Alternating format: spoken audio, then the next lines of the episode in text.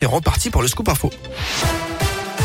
Et à la une de l'actualité, nouvelle mesure annoncée avant les fêtes de fin d'année. Face à la montée du variant Omicron et pour tenter d'éviter de nouvelles restrictions, le gouvernement euh, veut augmenter la pression sur les Français non vaccinés contre le Covid.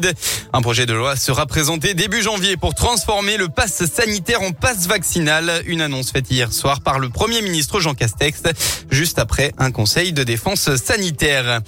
Et puis pour les plus de 30 ans, aucune raison de bouder le vaccin Moderna. Vous l'avez sans doute remarqué si vous souhaitiez euh, faire votre dose de rappel. Les créneaux pour obtenir une injection de Pfizer sont rares dans la région et surtout euh, à Lyon. Pour les moins de 30 ans, c'est euh, pourtant celui-ci qui doit être privilégié puisque le Moderna est contre-indiqué avant cet âge. Il est en revanche sans risque pour les plus de 30 ans, mais certains hésitent, voire rebroussent chemin dans certains centres lorsque on leur propose un vaccin Moderna au lieu du Pfizer.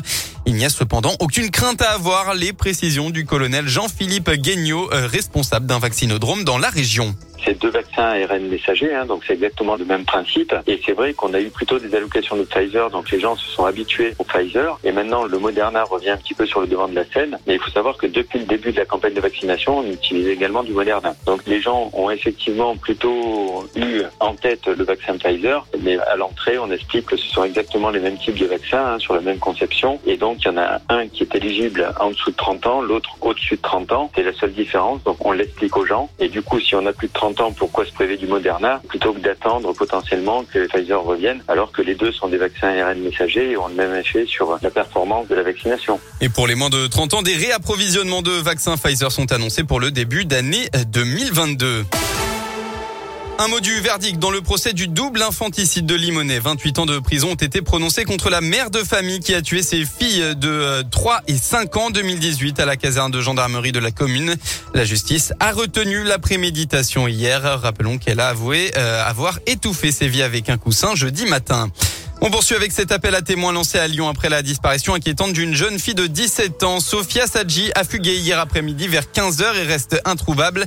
Elle présente des tendances suicidaires. Alors si vous avez des informations, vous pouvez contacter le commissariat du 5e arrondissement de Lyon. On passe au sport en foot, inqualifiable pour le progrès, encore le chaos pour l'équipe, une nouvelle fête gâchée. Le match des 32e de finale de Coupe de France entre le Paris FC et l'Olympique Lyonnais hier soir a été définitivement interrompu suite à de très violents heurts qui ont opposé des supporters lyonnais et parisiens à la mi-temps. Le match n'a donc finalement pas repris après décision de l'arbitre. En basket, eh bien, rien ne va plus pour l'Asvel, cinquième défaite d'affilée pour la 16e journée d'Euroleague. Les Villeurbanais se sont lourdement inclinés à l'Olympiakos hier, résultat final 89 à 54. Eh bien, en rugby, enfin, le Loup confirme pour la deuxième journée de Challenge Cup, ils se sont imposés 41 à 28 contre les Dragons.